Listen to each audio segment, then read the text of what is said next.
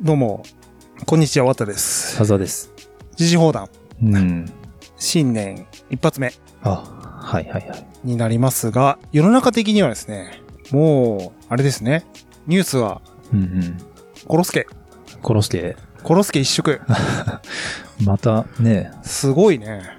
なんか僕、仕事も完全フルリモートだし、はい。あんまりこう、実感ないんですけど、結構周りで会社なり、そういうところで感染者が出たから、飲み会参加できませんとか、はいはいはいはい。どこどこ行けませんとか、うんそういう行動が制限されてる人が周りですごく多いですよ。めっちゃ多いっすよね、ほんとね。僕のいいるね、会社は、実はあの先月ぐらいから、いわゆるハイブリッドワークっつって、リモートと出社をうまくバランスよく切り分けて、活用していきましょうみたいな感じの働き方になってて、で現在進行形なんですけど、はいあのーやっぱね、すごい出てて、やっぱその、やっぱり、あの、し疾患しちゃう、しちゃう人が、コロちゃんに。はいはいはい。うん。だから、で、なんか濃厚接触者みたいなのあるじゃないですか。ああいうのになっちゃうと、またそれで会社にも行けなくなるし、うん。うん。うんで、あるいは、あの、もっと結構影響範囲が広くてですね、あの、例えば、まあ僕なんか、まあ子供、保育園に行ってる子供とかいるわけですけど、保育園行けなくなっちゃうらしいですね、やっぱね。親がね、濃厚接触者になっちゃうと、その子も保育園行けなかったりとか、あるいはそういう影響で保育園が休園になっちゃったりとか、っていう状態になっちゃってて、大変ね、もうね、本当にもう、ん。大騒ぎ。そうですね。でも、ねなんか、昔の、その出始めた頃のと、全く同じ触り方してますよね。感染者が増えたって言って。全く同じですね。なんかあの、これはもうね、ヤフコメとかもさ、もうそんな感じだけどさ、お2年前のデジャブなのかなみたいな、なんか、はいはいはいあの、ねずーっと同じことを繰り返してるというか、う。うんん。まあ2年前っていうかもうつい最近も同じことあったなっていうのをずっと繰り返してるみたいなイメージだと思うんですけど、本当でもそうですよね。うんなんかこもうだって、種類としては全然違うものになってきてるわけじゃないですか。う、そうですね。ね。コロスケの。コロスケねう。。うんん。かわいいね、コロスケって。だか、ら、やっぱりまあ、よく言われますけど、そのもう、あれでしょ？そう、お付き合いしていくフェーズに入ってきてるみたいな。なんか、その、完全にこう拒絶するというよりは、はいはいはい。ねあ、ウィズコロスケウィズコロスケ、そう。はいはウィズコロスケ。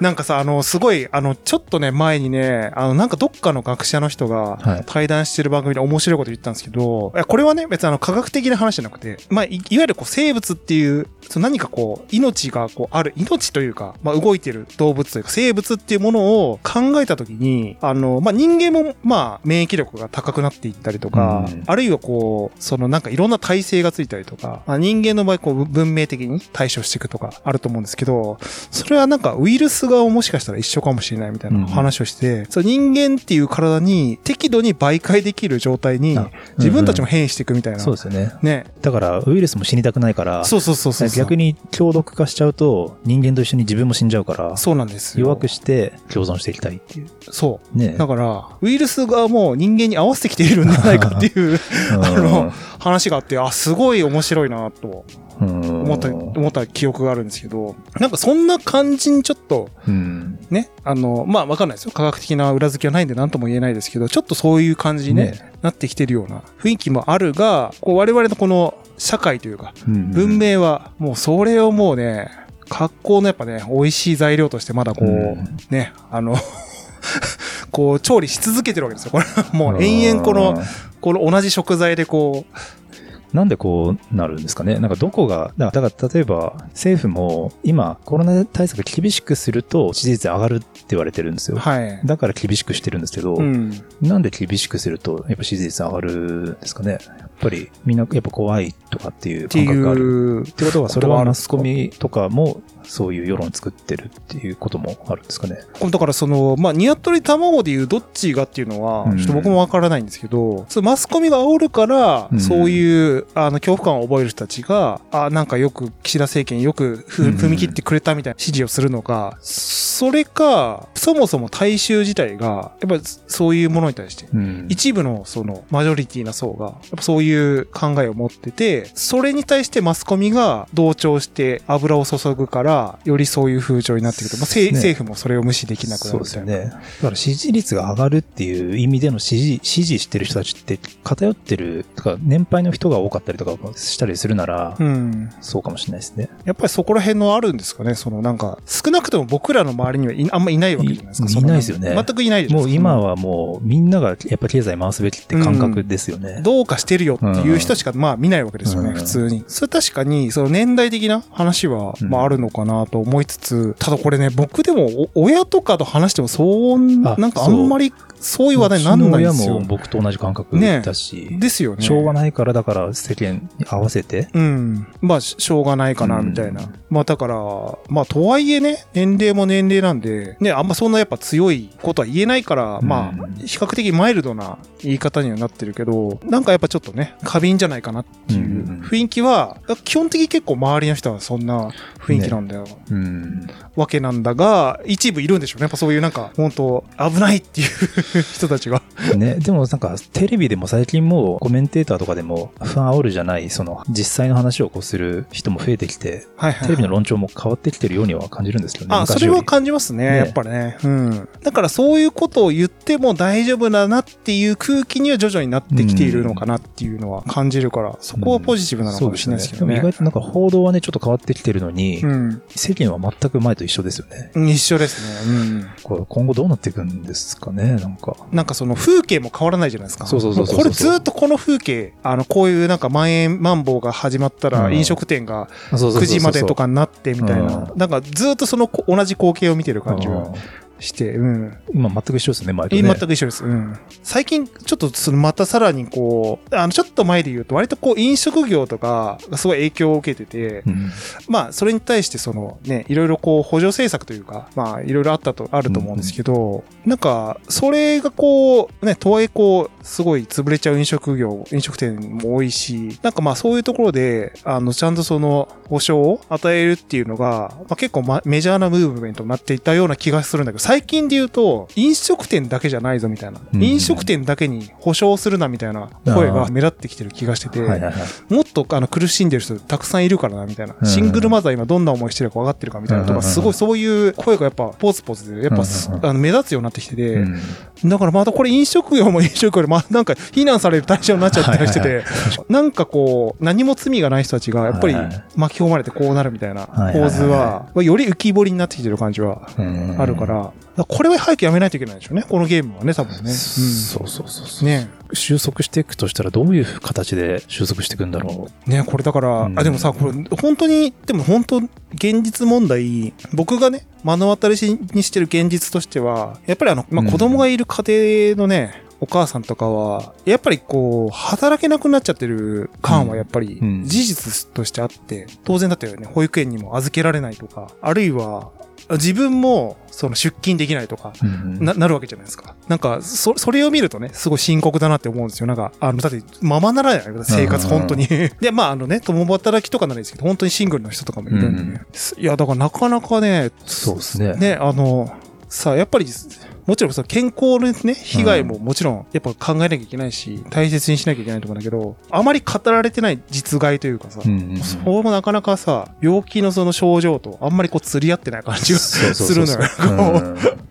うん。ねうん。これ、あの、どこに問い合わせれば 対応してくれる？ね、多分こういうのね政治の方の決断で変わることは僕ない気はしてて、多分岸田さん多分何もしないから、何もしないでしょうね。うん。しっかりと検討していくことが、みたいなことしか言わないから。なんかこう、あれですよね。ちょっと頼りない感じのキャラクターに最近なっちゃってますかね。そうそうそうなんかちょっとね。でも支持率は高いみたいですよね、でもね。いや、そうそうそう、そこね。実際でだからは、、岸田さんって何も実はしてないんですけど、そうですよね。なんか悪い印象ってないみたいですね。なないですよねうんマスコミがまあ叩かないからね。なんか、やっぱちょっと前のさ、菅さんがやっぱ結構かわいそうだなっていうふうにだんだん思えてきちゃったんだけどさ。菅さんの仕事量すごかったですよね。考えてみるとすごかったよね。すごかったすたったごかった1年うんわずかで。今割とだから岸田さんは菅さんの恩恵を結構受けてる感じとですから、感じするよね。うんだって、菅さんなんてさ、それこそ安倍さんのさ、引き継ぎの部分もさ、相当大変だったわけじゃないですか。うんいろんな負債を残してやめたからさ。だから中継ぎとしてね、すごいまあ、バリバリ、ね頑張ってたのかもしれない。今も。そうそうそう。まあ、菅さんは割と仕事が好きな感じで、だから、まあまあ、総理にも別になりたくないけど、引きずりになった真面目な感じの。うん、で、仕事はや、ね、好きでやってたけど、うん割と岸田さんは、こう、総理になるのが目標だった人って言われてるからね、うんなんか。ちょっとね、貴族っぽいところがあるのかもしれないね。貴族議員っぽい。だからそこら辺がこう、極端に悪い状態ではあるような気もするけど、悪くもなく良くもなくみたいな、なんかそういう停滞した感じうんみたいなのね、多分こう続いていくような感じはしますよね。ね。うん。まあ、その、アフリカの方とかでもそうですけど、一回オミクロンでガーッと感染者めちゃくちゃ急激に増えた後に一気に収まってるんですよね。はいはいはいあれだからみんなが、まあ、オミクロンって結局実際検査しないと風邪と変わんないとかって言われてるじゃないですか。うんだからみんながそのまあねオミクロンかかって、みんなこう一回こう免疫持って、うん。で一気にあの収まるっていうのがもうすでに向こうの方であるから、うん。日本ももしかしたら今ひ広がってるけど、すぐ収まるかもしれないですよね。まあだからちょっとあの不謹慎な感じなことを言ってたのかもしれないけど、うんやっぱりそういうこと言ってる学者さんもいますよね。うん一回もうワクチンとして一回かかっちゃった方がもしかしたら早いかもしれない、そうそうなんですよ。実際そうみたいですよね、うん本当に。うんまあオミね。クロンに関してはね、まあ前のデルタ株とかは大変だったけど、やばいかともね。まあ、うんうんだって、無症状だったり、検査しないと風邪とわかんないってね、言われてますもんね。そうなんですよ。だから、ねあの、これもうね、まあ僕も会社でよくこの話題するんですけど、うん。もう大体潜在的にみんななんかかかっうん。てますよね、みたいな。なんか、じゃあみんな喉痛いとかさ、なんか言う人が多いのよ。うん。別になんか検査してないだけで、うん実際もう通り過ぎちゃってる人もいるし、今現状も潜在的にそういう状態の人がうん、いるから、もうね、ここまで来ると、いつかかってもおかしくないんだよね。ね感じになっちゃってるよ。うん。だからあの、あれが良くないね。小出しにしてなんかさ、あの、徐々に上がってってます、みたいな。うん。ピークアウトまでどこまで行くか、みたいなさ。ねあのやり方やっぱダメだよね。なんかねあの、テレビ番組によっては、今日の感染者は CM の後みたいな感じの演出してるとこもあるって聞きましたよ。ど最低ですね。もうドラムロールが聞こえる感じがもうもはやするっていうね。この後 M1 の優勝発表です。その前に CM。そうそう。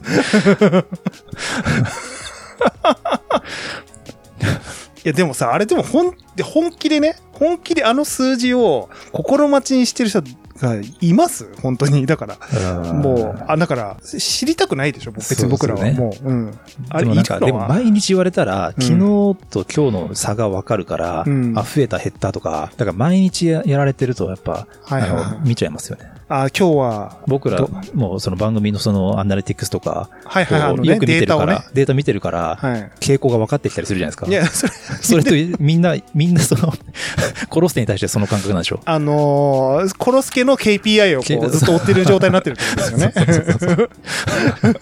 KPI シートをみんなでこう見つめながら、そうそうそうそうマンスリー、えっと、デデイリーアクティブユーザーを見ながらあそうそうそう、ですね、そういう感じですよね、あれはうんね。そうなんですよ。だから毎日出されると覚えちゃうんでしょうね。だから傾向だから。うんそうか。うん。まあ、チェックしとくかみたいな気分になっちゃうのそうそうそうそう。んあだそれ、そこはだからマスコミのその、うまい戦略というかね、ね積み上げのあの、積み上げるのを見ちゃう人間の習性を、そのね、生かした、生かしてるからさ。そうそう。戦略的にやってるってことだね。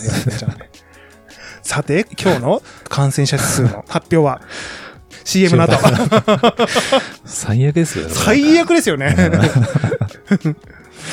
うんうんまあだから、そうね。だからそういう情報に引っ張られて、僕らもその修正的にうん。そういう風になっちゃってて、そこに抗えないっていうのはまあわかるんですけど、うん。それとそのいわゆる、そのいやさっき言った支持率の話とか、うん。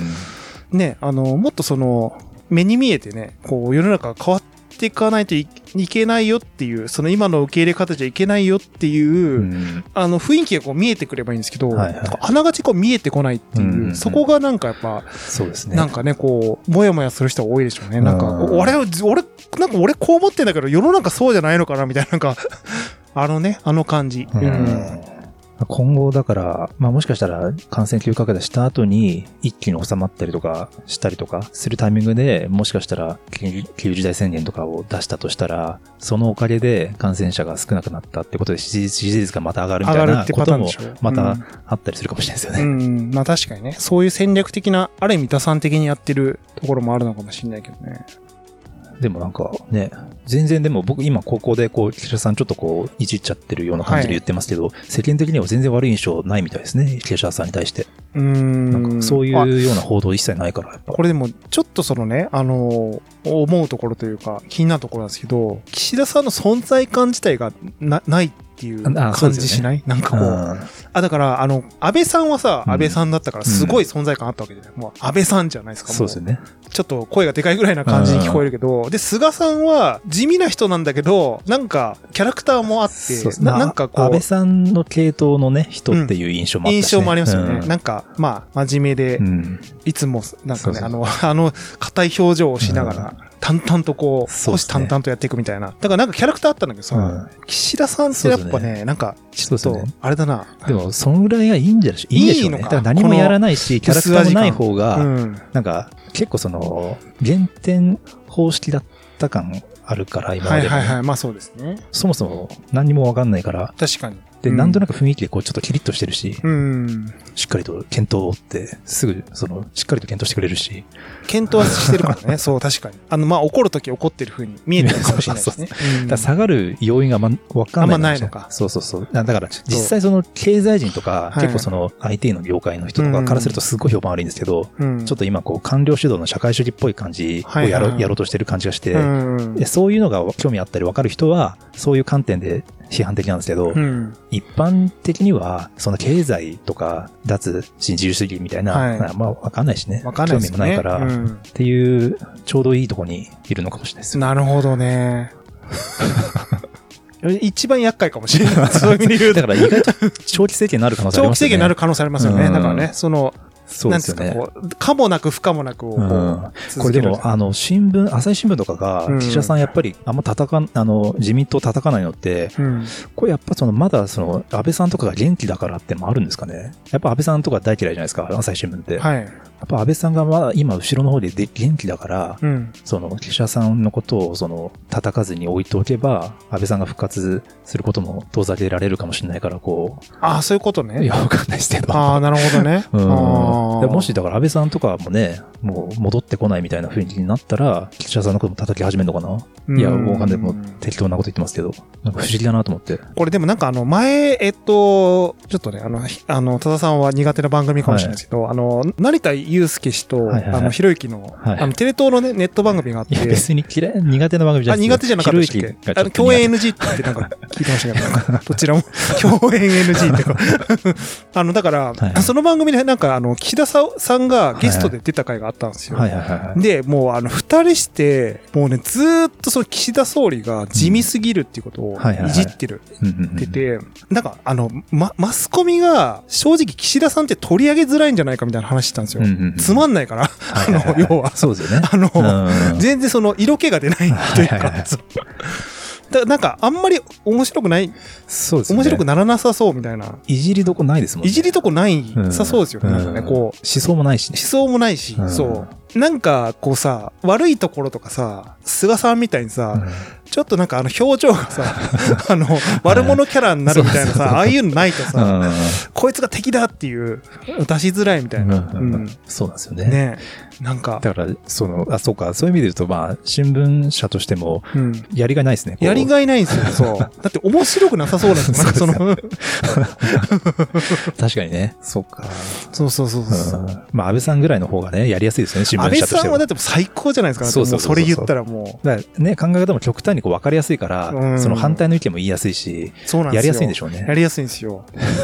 で、あのあの、その、なんていうんですか、失言までいかない、結構き、あの、きつめのことを言うから、うんああいうの、だからやっぱ、キーワードをちゃんと言ってくれるんで、うんあの、見出しにこうね、あの、切り抜きやすいんだろうなっていうすごい思うんですよ、やっぱ。うん。言葉がなんせ、あの、特徴的じゃないですか、すよね安倍さんって。うんあと、まあ、愛国心とかがまあ強いから、安倍さんとかは、だからそれを戦争と結びつけて批判するみたいなこともやりやりやすいんですよね。そうそうそうそう。もう救助のさ、話に絡めてさ、うんもう何でもね、みたいな。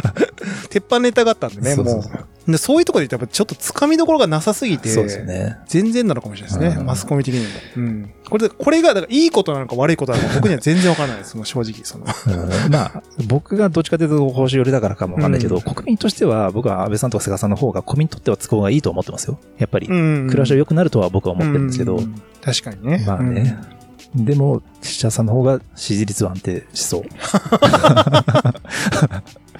うん確かにね。そう、だから、本当なんかシナリオ的にちょっとずつ上がっていくみたたいなシナリオは、うん。もしかしたらあるのかもしれないね、本当。うん。このコロスケとの戦いでさ、もうちょっとだけ、ちょっとずつ株を上げていって、うんっていうね。どっちかって僕はそのビジネス側、ね、この業界でね、いるから、ちょっと岸田さんのやり方は困るなっていう感じなんですよね。はいはいはいどっちかというと、経済成長とかあんまりやらないからね。うん。あの、その例の脱新自由主義の話とかって、はいはいはいあの辺ってなんか進んでるんですか？ちなみになんか、なんかやあ、ってるんですか？だから、なんか、最近もね、ちょっとなんか、会話で話題になったのは、まあ、うん岸田さんがその、言うのが、市場に全て任せればうまくいくっていう新自由主義から脱却する必要があるっていうふうに言ってたんですよ。はいはいはだけど、市場に全て任せればうまくいくっていう考え自体が存在しないというか、そんなこと、うん日本ってそういう国じゃないから、い。うん。そ、の考え方って極端な新自由主義だから、そうですよね。あのうん本当少ないですよね。本当にうん一部のそういう極端な新自由主義だから。うんで、日本ってそういう国じゃないからね。うん。だっ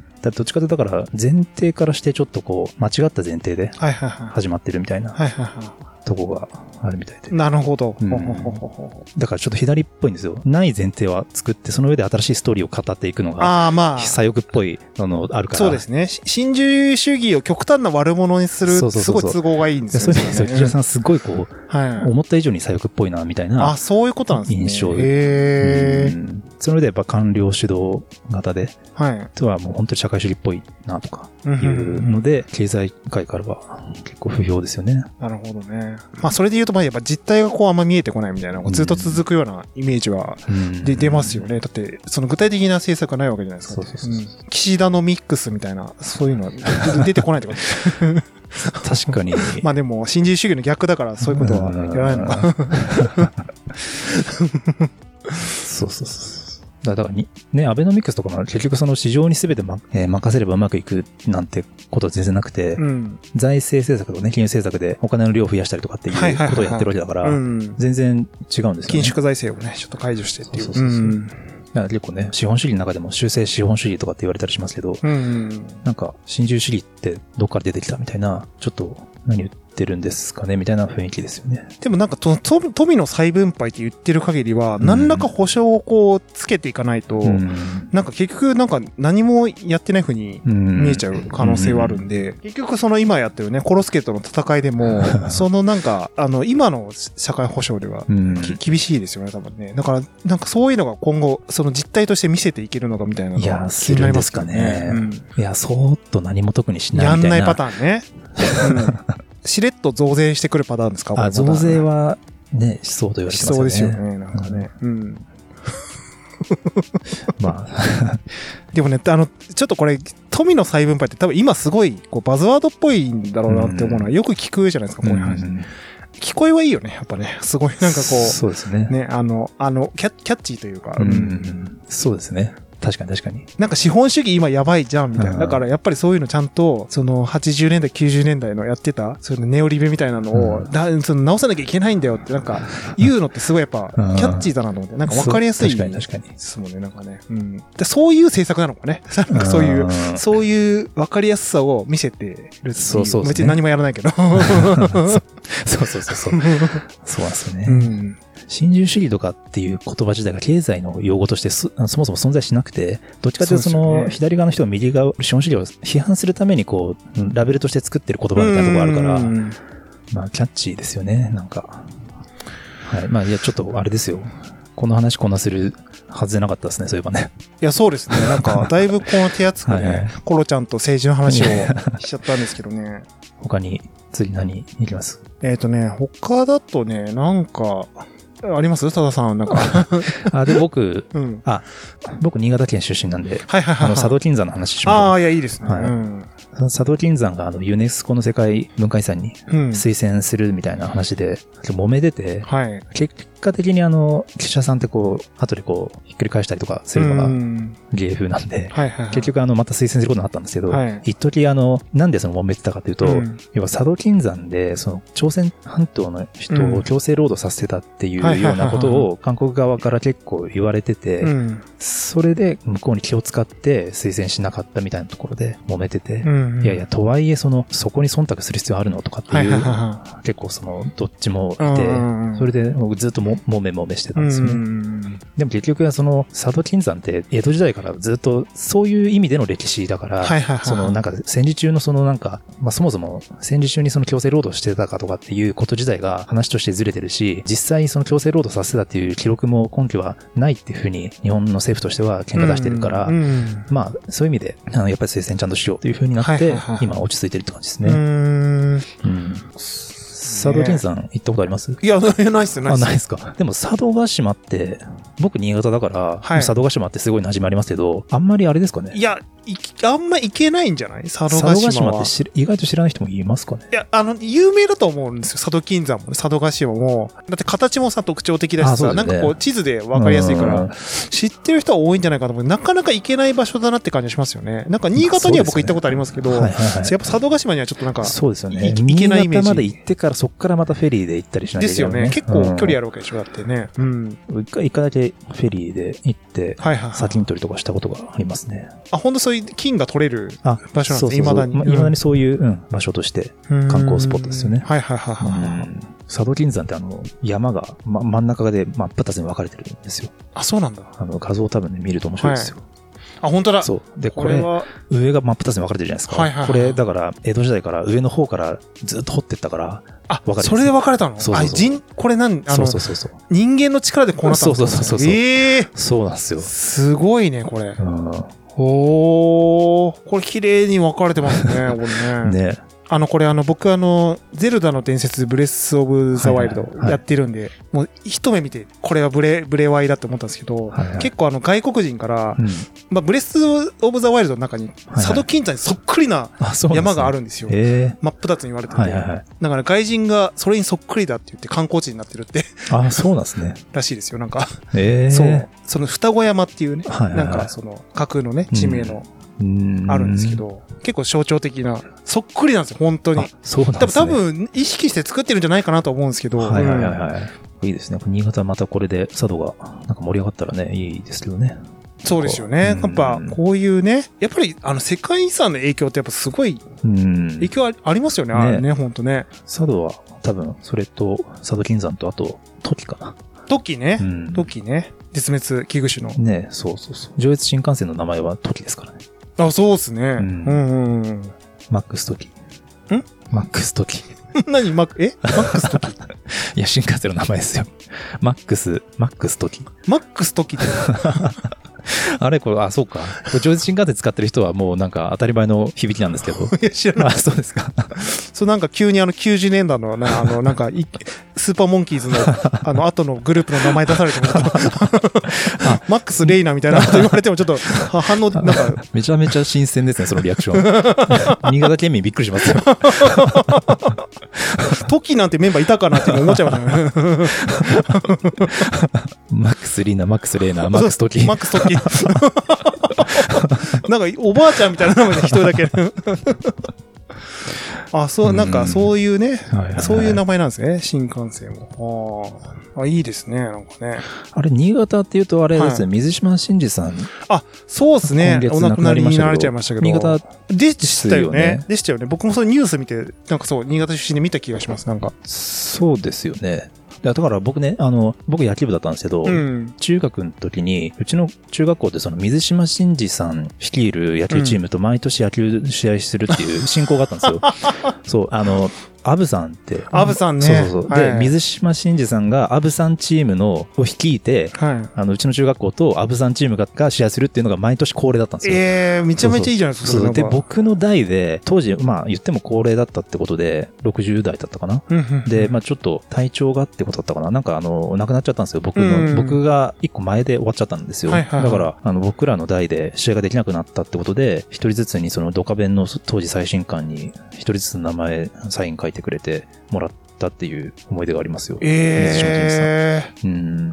めちゃめちゃいいね、それね。そうそうそうそうそう。そっか、水島さん自身がそう野球チームのそうそうそう監。督やってたんですね。えっ、とね、監督だったかな、まあ、プレイヤーでもあって。プレイヤーでもあったうん、のへーそうそうそうそう。アブさんチーム率いてたんですよね。あ、そうなんうだ。ん。ちなみにあの、ドカベンって見、見てました？僕は動画面読んでましたよ。うん。読んでた？読んでましたね。本で？てか僕が中学校の時とかって、ドカベン全然その普通に連載中だったんで、そうですよね、確かにね。うんあのうん当時最新刊が松坂が出てきたぐらいの時で、松坂が表紙の25巻だったかにサインしてもらったのを覚えてます。あそうか、リアルタイムで全然見てたのか。そうですね。まあでも長いですもんね、ドカベンもね。なっちゃ、なっちゃなっちゃじゃない。めちゃめちゃ長いですよね、あれね。まあプロ野球編とその前に高校野球編。はいはいはいはいはい。うん。僕なんかね、アニメで結構見てた記憶があって、あねまあ再放送とかもね、よくやってたと思うんですけど、うん。ドカベンとかね、ああいうこう、昔の野球漫画とかってやっぱりなんか全部良かったですけどね。なんか、巨人の星とかもそうだし。はいはいはいはいはなんか昔の野球漫画ってあれ、なんかいいですよね。なんかスポコンっていうかなんかなんていうんだろう。い。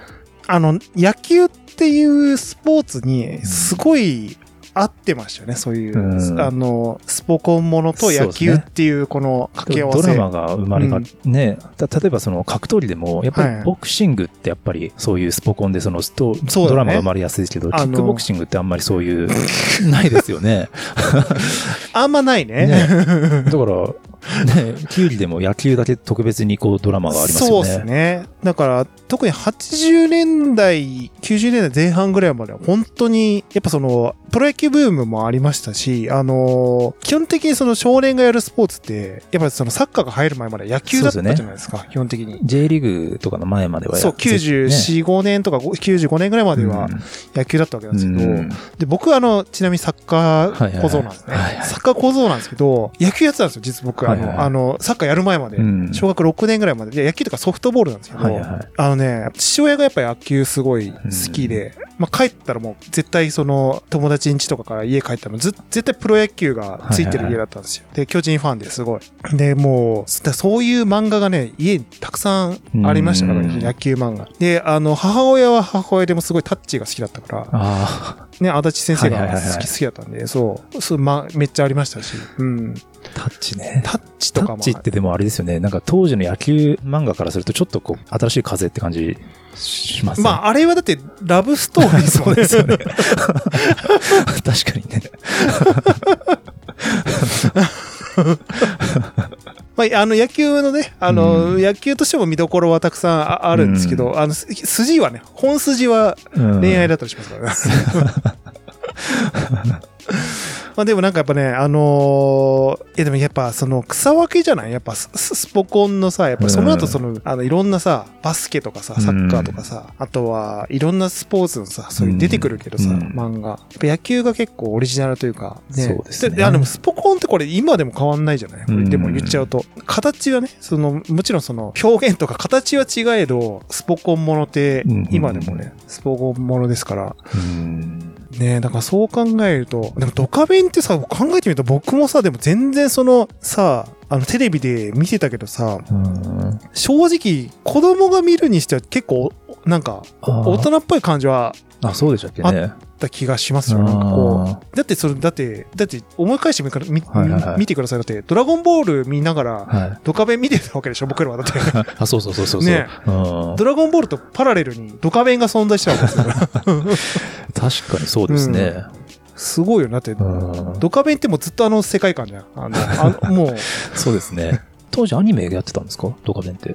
アニメやってましたね。あうの、んあ、でもその、なんで、リアルタイムじゃなくて、多分、80年、70年代、80年代放送されてたのあがー、な。なんかね、テレビ神奈川とか、なんかローカルなところで再放送してて、結構ね、す見てたんですよね。あ、で、って言っても、あの、その、なんていうんですか、そもそもそういう古いアニメが結構僕好きで、はいはいあの、そう、まあ、巨人の星とか、うんあの、あと、明日のジョーとか、はいはいはい。やっぱりちょっとその世代じゃない漫画って当時ちょっと結構逆に言うとちょっと流行ってたところがあったんですよ。あの、僕ら世代のアニニメって基本的に多分、もうジャジャンプとか、そこの世界観だと思うんですけど、ちょっと古い漫画を見てるお兄さんたちがやっぱいてそれがちょっとねなんか大人びててかっこよかったんですよね。なんかこう、そうですね。そう、そういうの憧れて結構影響を受けて、に。確かに、だって僕も巨人の星とか読んでましたけど、うん漫画で。全然世代ではないですからね。全然世代じゃないでしょ、だって。うんだけど結構みんな読んで読んでたし。そうそうそうそうそうそう。うんだ結構なんていうんですかね、あのー自分のちょちょい上のお兄さんたちが割とそういう漫画を読んでて、それに影響を受けて漫画を読んで、で野球を始めるみたいな子がすごい多かった時代で、アブさんとかもだから見てるうん子いたよね、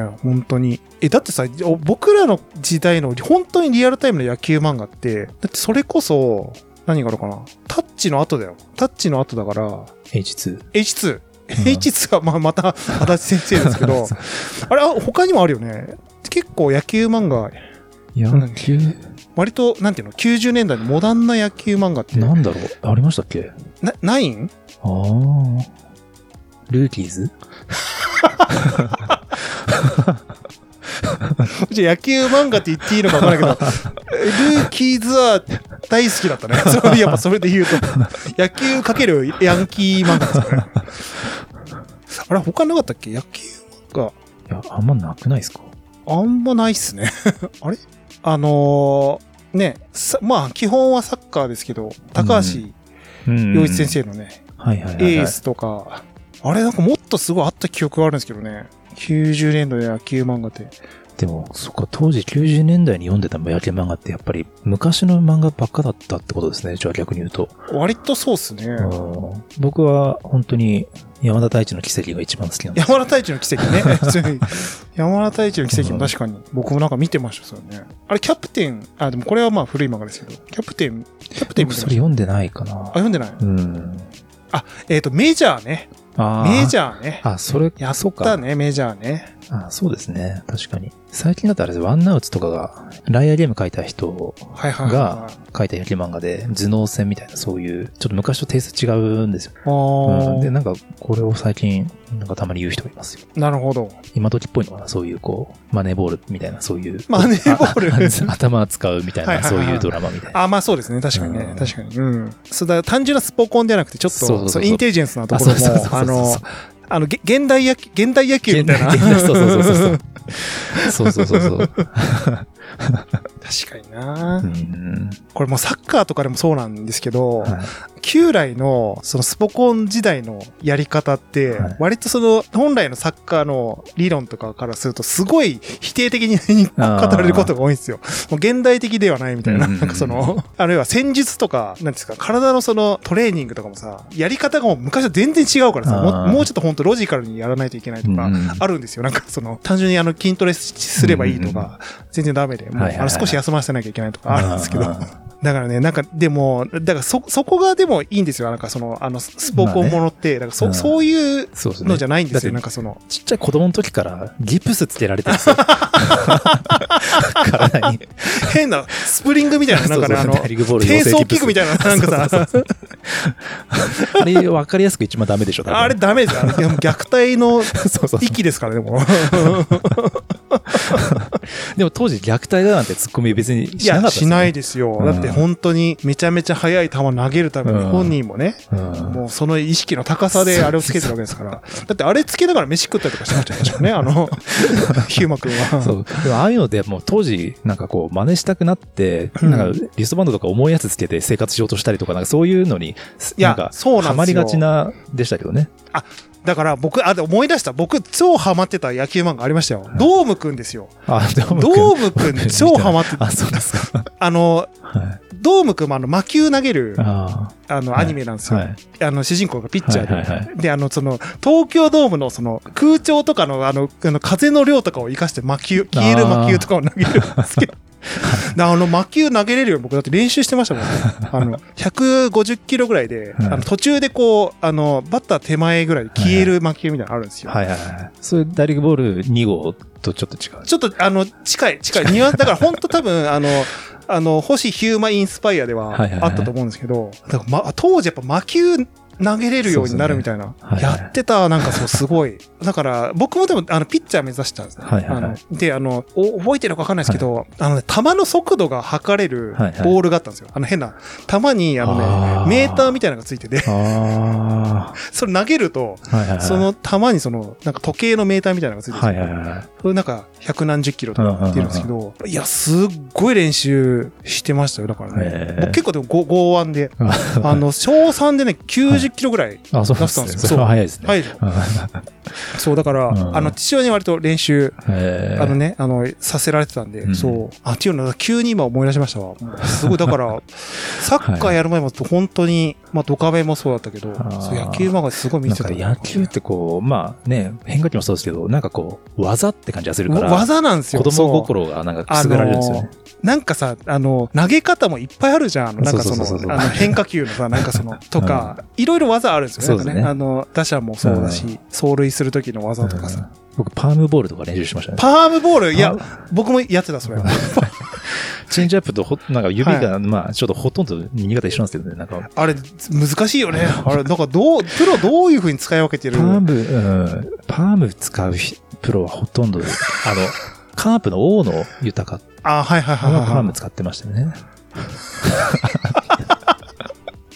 確かにそのパームっていうのが実際確かに子供の頃、あの、本では見たことあるんだけど、どういう球なのかあんまちゃんと分かってなかった 記憶がある。なんか、うん急に失速するっていうね。あのゆっくりになる。まあチェンジアップみたいなうんはいはいはい。ファミスタでしか見たことないですよ、本当 そうっすよなんか。ファミスタはあの、フォークボールとかって音が途中で変わるんですよね。なんか、それで見極めるんですよ、ね。あ、はいはいはい。なんか、ふーみたいなね。あの、本当持ち方よくわかんない、はいはいはい。あのね、変化球のやつとか練習してましたけど、なんかナックルとかねそう。うん、なんかこ、こんななんか、こういう持ち方のやつね。なんか、おこれ、これナックルか。なんかもう、そういうなんか変化球うん、投げ方辞典みたいなのがあって、うんすごい見てましたけどね、そね。僕、だから、あの、変化球ピッチャーだったんですよ。はいはいはい。僕、だから中学校の時、あの成長期が遅くて、うんみんなが体大きくなってる時、僕体ちっちゃかったから、はいはい。やっぱりその力で勝負できないってことで変化球ばっかり練習してて、うんだ。から僕各方向投げ分けてましたよ。あ、そう当時、。当時から。うん。スライダーとシュートが得意でしたね、だから僕は。え、それ、な、何年生？それ、いや、それでも中学の時かな。中学？ああ、でもすごいね、そ小学校、れね。少年野球だと変化球禁止なんですよ。だから投げれなくて、ああ、禁止？投げたら、あそうあの、審判怒られるんですよね。少年少年野球は。で中学から OK になるんですよね。あ、そうな、そうなんだ。でした、僕の時は。うん。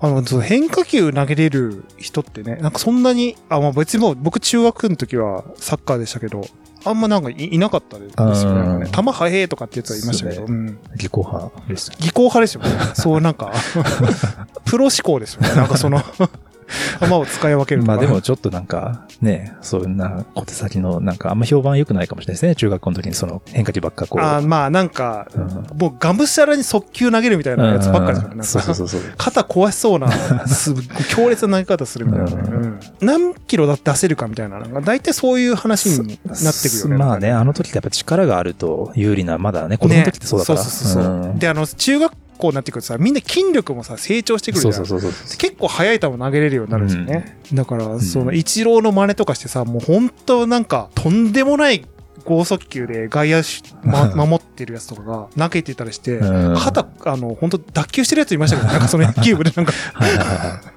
だからもう、そうですね。真似しちゃいけない投げ方僕もそれだから、中学の時に、うんあの、遠投とか急にやって、う肘壊して、いわゆる野球肘って野球肘ですよね。なってそう。しばらく野球できなかった時ありました。あれ多分学校の先生注意しなきゃいいけないやつだと思う。ねうんなんか、むっちゃくちゃな投げ方するのか、でも。ダうん。それは、まあ、早いんだけどさ、確かに。うん。いや、もう野球肘ってなった瞬間にピキーって感じで、もうそこからもう腕が伸ばせなくなったん音ですよ。が鳴るんですね。うん。もう伸ばせなくなっちゃって。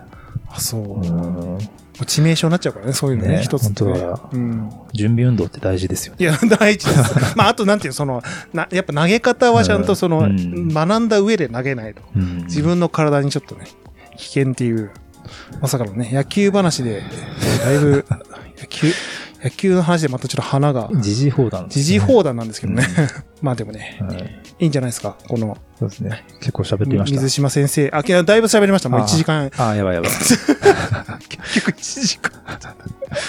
まあ、あの、なんていうの、その、あんまりね、あまあ、ちょっと水島先生のは不法な話なんであれですけど、まあね、たまにはこういうスポーツの明るい話、まあそうですよね。いいんじゃない確かに。うん。うん。いや、だからいい作品をたくさん残してくれたね。水島いや、先生は。もうだからす、もう。とんでもない広い世代をカバーしたってことですからね。うんもうそれで言うと。そうですよね。だって、あの、今、うちの子供が通ってる小学校とか、これ、ドカベンありますか？ちなみに。あの、なんですか、あの、図書館に、図書室に。なるほど。ドカベンって多分なんか、なんかなんだろう、すごくこう、絶妙なクリーンさもあるし、まありますね漫画として、うんなんか、広くずっと読み継がれていく感じがしますよね。